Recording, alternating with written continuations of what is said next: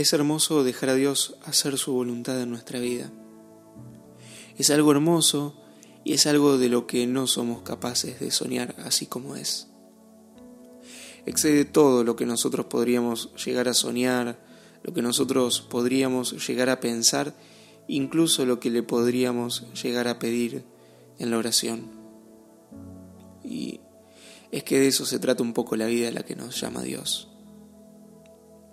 Hace unos años un sacerdote amigo me dijo, porque yo le decía algo así como que había una gran alegría en mi corazón que me excedía, Ale, donde hay abundancia está el resucitado.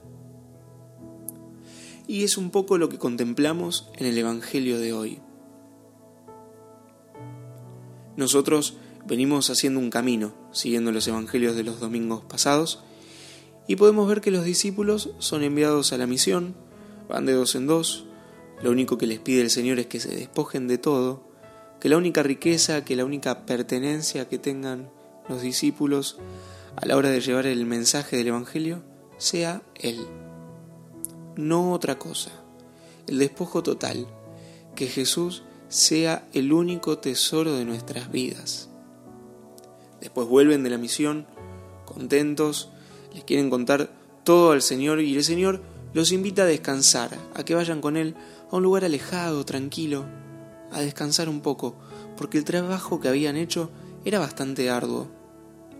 Y hoy tenemos la multiplicación de los panes y de los peces, porque este descanso al que nos llama Jesús no es un descanso como el que entendemos hoy en este mundo tan posmoderno y del que nosotros somos parte no es sillón, Netflix o estar todo el tiempo con el celular despejando la mente, sino que descansar en el Señor nos invita también a contemplar el corazón de Jesús, que es un corazón de pastor que no quede indiferente a la súplica de un rebaño tan herido y tan necesitado. A eso nos llama también a nosotros, y esa es la invitación de Jesús a sus discípulos en este momento. Hay un montón de gente que tiene hambre. Hoy también hay un montón de gente que tiene hambre, y no solo hambre de pan material, sino también hambre de Dios.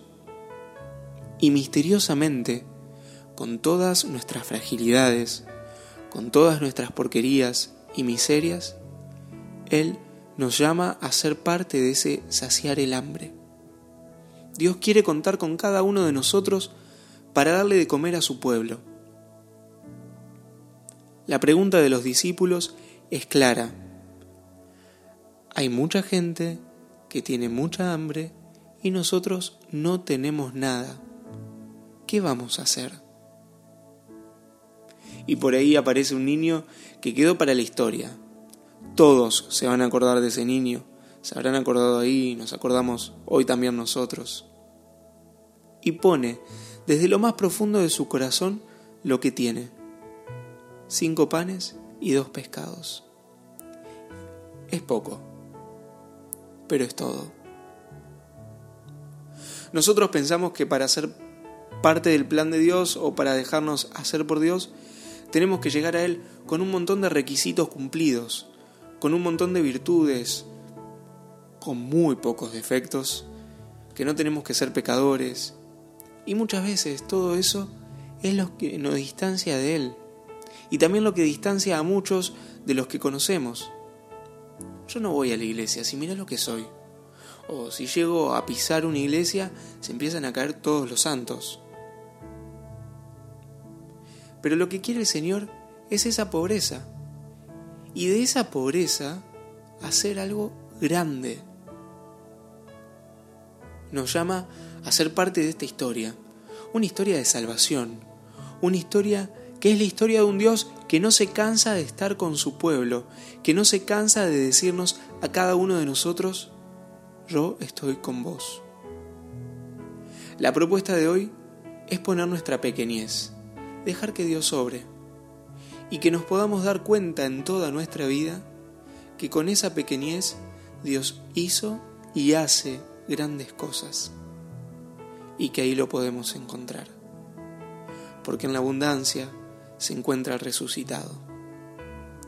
Que María nos ayude a acercar nuestro corazón pobre, frágil y miserable pero con un deseo loco de entregarse a los pies del pastor, el bueno.